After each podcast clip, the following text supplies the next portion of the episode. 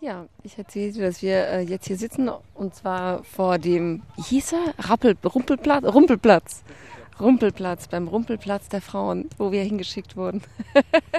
heißt ja auch äh, Hasenwiese. für, für eine Sekunde hatte ich Angst, dass du einen Streit anfängst. Nee, darüber bin ich hinweg, aber ich hatte, hatte tatsächlich echt krasse Diskussionen mit Freunden, muss ich wirklich sagen mit Freunden aus meinem Freundeskreis über dieses Thema. Die Emotionen krochen hoch, sag ich dir.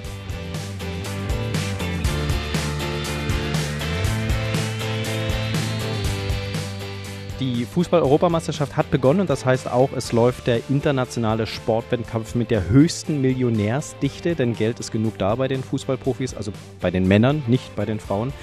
Der Gender Pay Gap ist gelebte Realität im Profifußball. Und warum ist das so? Was bedeutet das für die Spielerinnen, die jetzt auf dem Sprung in die Profikarriere sind? Meine Kollegin Helena Dehler hat genau das recherchiert für das neue und etwas andere Reportageformat des ARD Mittagsmagazins auf YouTube. Und das heißt Team Upward. Passend zur Fußball-Europameisterschaft, die die deutschen Frauen übrigens fast dreimal so oft gewonnen haben wie die Männer, reden wir heute genau darüber. Mein Name ist Sebastian Schöbel. Helena, wir sitzen in Berlin-Lichterfelde und im Hintergrund hört man die erste Frauenmannschaft von FC Victoria 1889. Die haben noch zwei Aufstiegsspiele, äh, hoffentlich Aufstiegsspiele, auch Relegationsspiele für die zweite Bundesliga vor sich. Das Jahr Pandemie hat wahrscheinlich auch beim Frauenfußball Spuren hinterlassen. Es ist total schön, Frauen zu sehen. Und ich kann auch ganz ehrlich sagen, es ist das erste Mal, dass ich Frauen tatsächlich Fußball spielen sehe. So im realen, echten Leben sozusagen weil äh, ich habe diese Recherche begonnen, weil ich großer Fußballfan bin und weil ich mit Erschrecken feststellen musste, dass ich mit 33 noch nie Frauenfußball gesehen habe, obwohl ich so ein großer Frauenfußballfan bin und suchst dir dafür genau die Zeit aus, wo man nicht ins Stadion gehen kann. Äh, Timing ist also vielleicht nicht deine Stärke. Die Frauen, die hier auf diesem Platz trainieren, ähm, den wir, der uns vorgestellt wurde als die Rumpelwiese oder Hasenwiese, äh, wo die Damen trainieren, ähm, die werden hier alle nicht von ihrem Sport leben können, selbst wenn sie den Aufstieg in die zweite Liga schaffen. Wie hast du das selber erlebt, als du die Recherche angefangen hast? Wollen Fußballerinnen über das Thema Geld überhaupt noch reden oder rollen die einfach nur noch mit den Augen, weil sie wissen, dass es sich seit Jahren kaum verbessert? Nee, sie wollen darüber reden. Ich habe aber gemerkt, dass gerade junge Fußballerinnen, die davor stehen, alles in den Profisport reinzubuttern, schon so ein bisschen darauf vorbereitet werden, dass sie nicht davon leben können. Das hat mich wirklich sehr erstaunt. Also ich hatte das gesehen in dem Training im Sport- und Leistungszentrum Berlin. Äh, dort habe ich ja Amy König begleitet, diese Fußballerin aus Weißensee, die ist 17 und die hat auch gesagt, dass sie darauf vorbereitet wird, ja, guck mal, dass du noch ein Studium beginnst und so, das ist eh gut mit der Ausbildung auf dem zweiten Weg, falls es nicht klappt. Und klar gilt das grundsätzlich auch für Männer oder für die männlichen Kollegen, für die männlichen Spieler in Amys Klasse, aber die haben teilweise auch schon Profiverträge. Also die sind schon in Vereinen, ähm, in denen denen gesagt wird, hey, hier ist schon mal ein Vertrag für die Jugend und ihr habt eine Perspektive, ihr könnt dann in die erste Mannschaft. Also die sehen das vor sich, dass sie zumindest in der Zeit zwischen 17 und 20, in denen es darum geht, rauszufinden, kann ich Profi werden oder nicht und kann ich davon leben. In der Zeit können die Jungs eben alles da reinstecken, weil sie Perspektive haben. Und bei Amy, Amy hat mir sehr schnell gesagt, ich würde schon gern studieren nach dem Abi. So diese Realität, dass äh, beim Frauenfußball tatsächlich mehr ähm, Frauen oder Spielerinnen mit einem Masterabschluss oder einem Diplom oder teilweise sogar einem Doktortitel auf dem Platz stehen, während bei den Männern mehr Millionäre auf dem Platz stehen. Ähm, das äh, ist tatsächlich ein, ein, riesengroßer Unterschied, der einfach deutlich macht, wie groß auch der Unterschied bei der Bezahlung im, im Profifußball bei den Männern und bei den Frauen äh, ist. Was genau erwartet jetzt eigentlich Amy König, die zu den Top-Talenten hier in Berlin gehört, äh, wenn sie den Weg in den Profisport machen will, rein wirtschaftlich? Wirtschaftlich? Also ganz konkret in Zahlen sieht es so aus, das hat mir der DFB bestätigt, in der Bundesliga, in der höchsten Klasse gibt es Vereine, da verdienen die Frauen im Schnitt 5000 Euro und Vereine, da verdienen die Frauen im Schnitt 500 Euro. Also auch wenn man es schafft, Profi zu werden und in der höchsten Klasse spielt, heißt es nicht, dass man davon leben kann. Und das ist diese Unsicherheit, die Amy halt erwartet. Und dann gibt es Spielerinnen, die sehr, sehr gut sind, die sagen, das reicht mir nicht, ich will noch weiter. Und dann gehen sie ins Ausland und so gehen halt sehr viele gute Spielerinnen weg. Und dann werden die Spiele auch nicht attraktiver, die Mannschaften werden nicht gesamt besser. Und dann beginnt der große Teufelskreis. Du hast dich auf die Frage nach dem Warum begeben, also ganz platt gefragt, warum ist denn das so in dem Land des äh, achtmaligen Europameisters bei den Frauen, mehrfachen, ich glaube dreimaligen Weltmeisters oder zweimaligen Weltmeisters, äh, mit, ich sag mal, auch bekannten Spielerinnen, die ja äh, auch international bekannt geworden sind. Warum klappt es dann nicht, dass äh, der Frauenfußball ganz einfach mehr Geld einspielt? Es liegt sehr viel an der Sichtbarkeit. Also ich habe diesen Teufelskreis beschrieben und gesagt, wenn die Frauen nicht sichtbar sind, dann können sie die TV-Rechte nicht verkaufen. Und TV-Rechte sind so ein wirklich großer, großer Packen, an dem es hapert. Bei den Männern zum Beispiel werden die TV-Rechte für 1,1 Milliarden Euro pro Saison verkauft. Und bei den Frauen waren es, glaube ich, 70.000, die dann pro Verein übrig geblieben sind. So. Also diese Sichtbarkeit ist ein ganz zentraler Punkt. Und warum die Frauen nicht sichtbar sind, das ist dann auch wiederum sehr, sehr komplex. Das hat mit sehr vielen Sachen zu tun. Ähm, die Anstoßzeiten zum Beispiel. Also wenn die Frauen nicht in der Primetime spielen, dann können auch nicht viele Menschen zuschauen, weil es das Publikum einfach nicht gibt. Dann sagen die TV-Sender, naja, die Einschaltquoten sind klein. Dann hat es was mit der Sichtbarkeit zu tun, wenn die Spiele der Frauen nur mit einer Kameraeinstellung übertragen werden und nicht wie mit 23 bei den Männern, dass Zuschauer sagen, es ist irgendwie nicht so dynamisch oder es ist langsam. Das ist ja halt dieses große Argument, ähm, das viele immer bringen. Und mit dieser Sichtbarkeit steht und fällt meiner Meinung nach dieses Konstrukt. Und die Vereine, die Geld machen mit den Männern im Profifußball, die Frauenmannschaften haben, die sie nicht genügend unterstützen und nicht genügend fördern, tragen halt auch ihren Teil dazu bei. Da kann man ja durchaus die beiden Berliner Bundesligisten bei den Männern auch äh, mal rausnehmen, Hertha BSC und äh, FC Union. Wo steht denn Berlin eigentlich beim Frauenfußball? Ähm, ich habe mal, äh, ich kenne mich auch nicht so gut aus, weiß aber, dass zum Beispiel mit Turbine Potsdam eine sehr gute Mannschaft in der Region ist. Äh, habe in Berlin keine gefunden. Das ist richtig. Also Hertha hat gar keine Frauen. Hertha macht eine Kooperation mit Turbine Potsdam, ähm, wo ich dann bei der Recherche auch mit Spielerinnen von Turbine Potsdam gesprochen habe und eine Spielerin auch gemeint hat, nee, also sie könnte alleine vom Fußball nicht gut leben. Sie macht eine Ausbildung als Polizistin nebenher, da verdient sie auch etwas und versucht das jetzt dual so irgendwie zu machen. Also auch diese Spielerinnen von der guten Mannschaft in der Nähe von Berlin ähm, können nicht gut davon leben. Und wenn man nicht voll trainieren kann, ist klar, dann kann man auch nicht so gut werden, wie man eben werden könnte, rein theoretisch. Bei Union ist es so, dass Union eine gute Nachwuchsmannschaft hat oder gute Nachwuchsmannschaften hat. Auch viel in den Nachwuchs steckt bei den Frauen, allerdings nur bis zur U17. Danach, sagt Union, fehlt das Geld. Das ganze Geld, was sie haben, wollen sie in die Männer stecken, wenn sie ein rentabler Verein bleiben wollen, so wie jetzt in der ersten Bundesliga. Das ist das, was Union sagt. Ähm, dementsprechend nein. Berlin, die Sporthauptstadt, hat keine Frauenmannschaft in der Bundesliga. Jetzt könnte man sagen, gleiche Bezahlung in normalen Berufen, das können sicherlich oder hoffentlich viele auch tatsächlich unterschreiben. Aber Profifußball wird dann schon noch ein bisschen anders gesehen als Milliardenspiel, in dem sehr viel Geld umgesetzt wird, zumindest in einigen Bereichen diese moralische Komponente, dass der Fußball, das Profifußball oder Profifußballer sein äh, eben doch kein normaler Job ist. Äh, hat das bei dir irgendeine Rolle gespielt bei der Recherche oder bist du einfach ähm, an diesen Beruf rangegangen wie bei jedem anderen und hast gesagt, da müssten im Prinzip die gleichen Standards gelten? Nee, das kann man nicht. Und das ist auch utopisch zu glauben, dass man da jetzt irgendwie wirklich eine Gleichstellung herstellen könnte, also dass beide gleich verdienen könnten meiner Meinung nach verdienen die Männer auch mittlerweile viel zu viel. Also das ist irgendwie auch äh, krass, in welche Höhen da die Gehälter geschossen sind.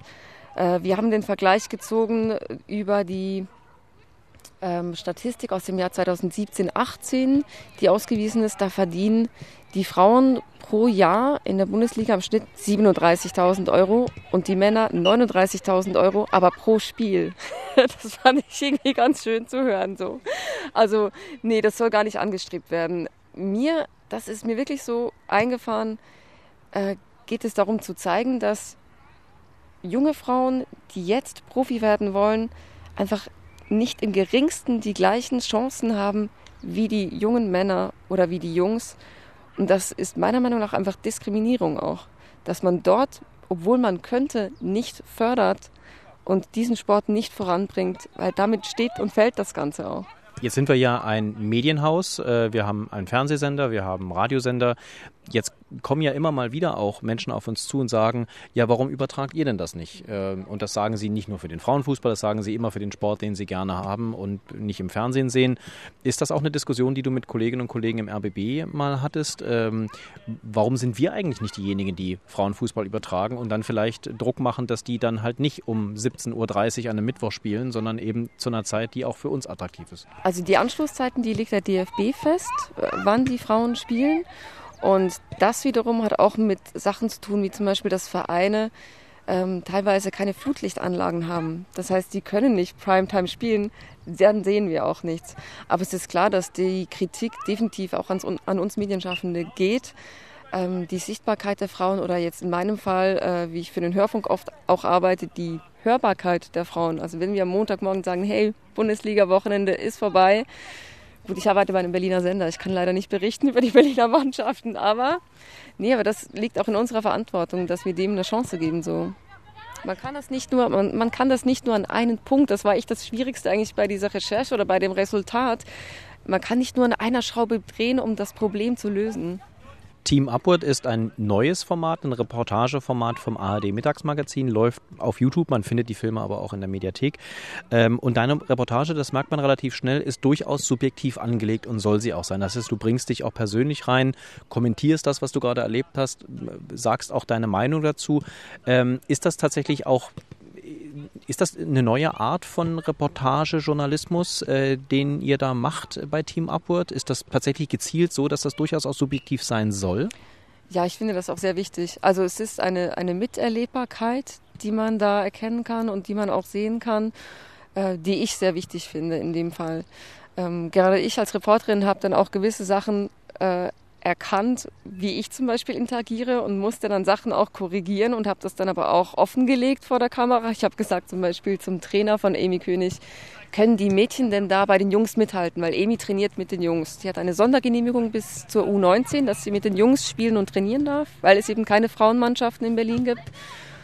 Und danach habe ich mich total geschämt für diese Frage, weil die Frage, können die Mädchen mithalten bei den Jungs, impliziert ja schon, dass ich davon ausgehe, dass die Mädchen schlechter sind.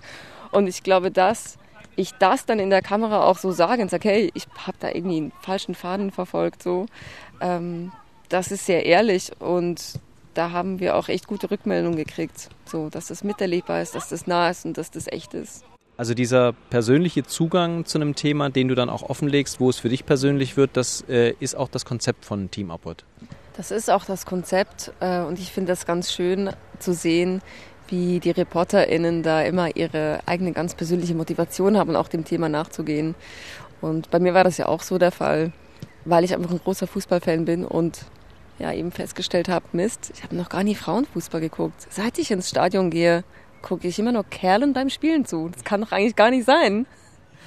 Äh, man merkt auch, das Ganze ist tatsächlich auch im Stil von YouTube-Videos angelegt. Äh, ist das auch der Versuch, ähm, diese Art von Reportagen die es ja in der ARD schon seit Jahren, auch im ZDF immer wieder seit Jahren gegeben hat, ähm, für ein Publikum äh, interessant zu machen, die, die das normalerweise sich damit nicht beschäftigt, dem vielleicht auch gar nicht folgen würde, so eine lange Reportage in irgendeiner ARD-Sportsendung vielleicht auch gar nicht folgen würde?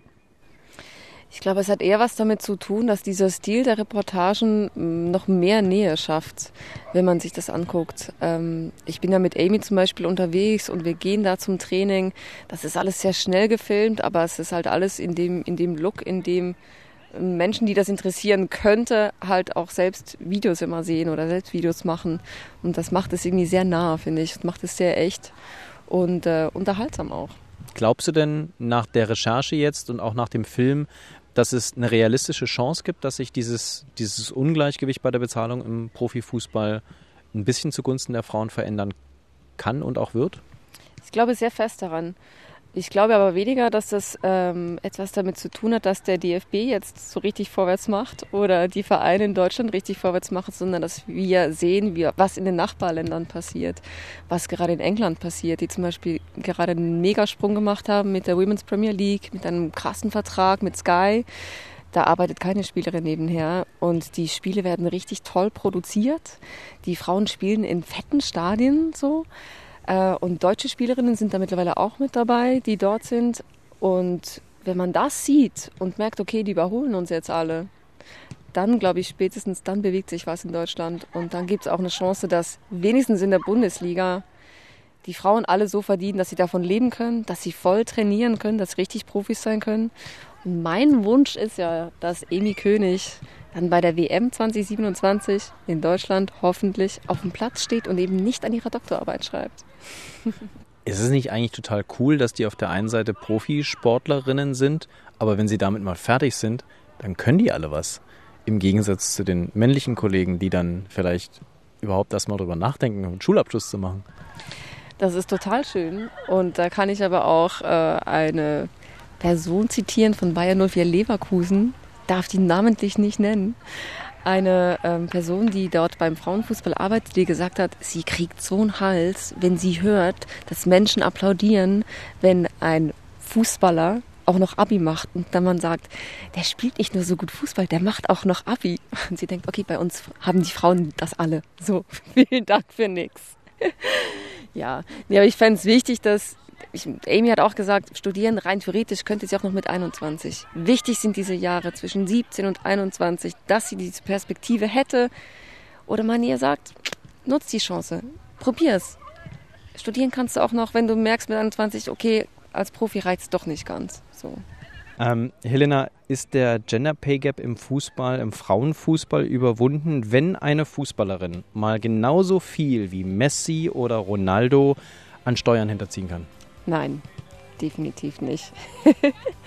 der Gender Pay Gap ist in meinen Augen dann überwunden, wenn Frauen, wie die junge Frau, die ich begleitet habe, im Alter von 17 die gleiche Perspektive haben, mit dem Profisport Geld verdienen zu können. Danke, Helena Dehler. Ihre Reportage Gender Pay Gap im Fußball, was läuft da schief, DFB, können Sie in der ARD Mediathek schauen, aber eben auch bei YouTube auf dem Kanal vom Team Upward. Helena, vielen Dank. Sehr gerne. Und uns können Sie natürlich weiterhin da hören, wo Sie uns auch jetzt schon gehört haben, unter anderem in der Inforadio-App, in der ARD Audiothek und auf allen gängigen Podcatchern. Wir hören uns wieder in zwei Wochen, hoffentlich. Mein Name ist Sebastian Schöbel. Vielen Dank.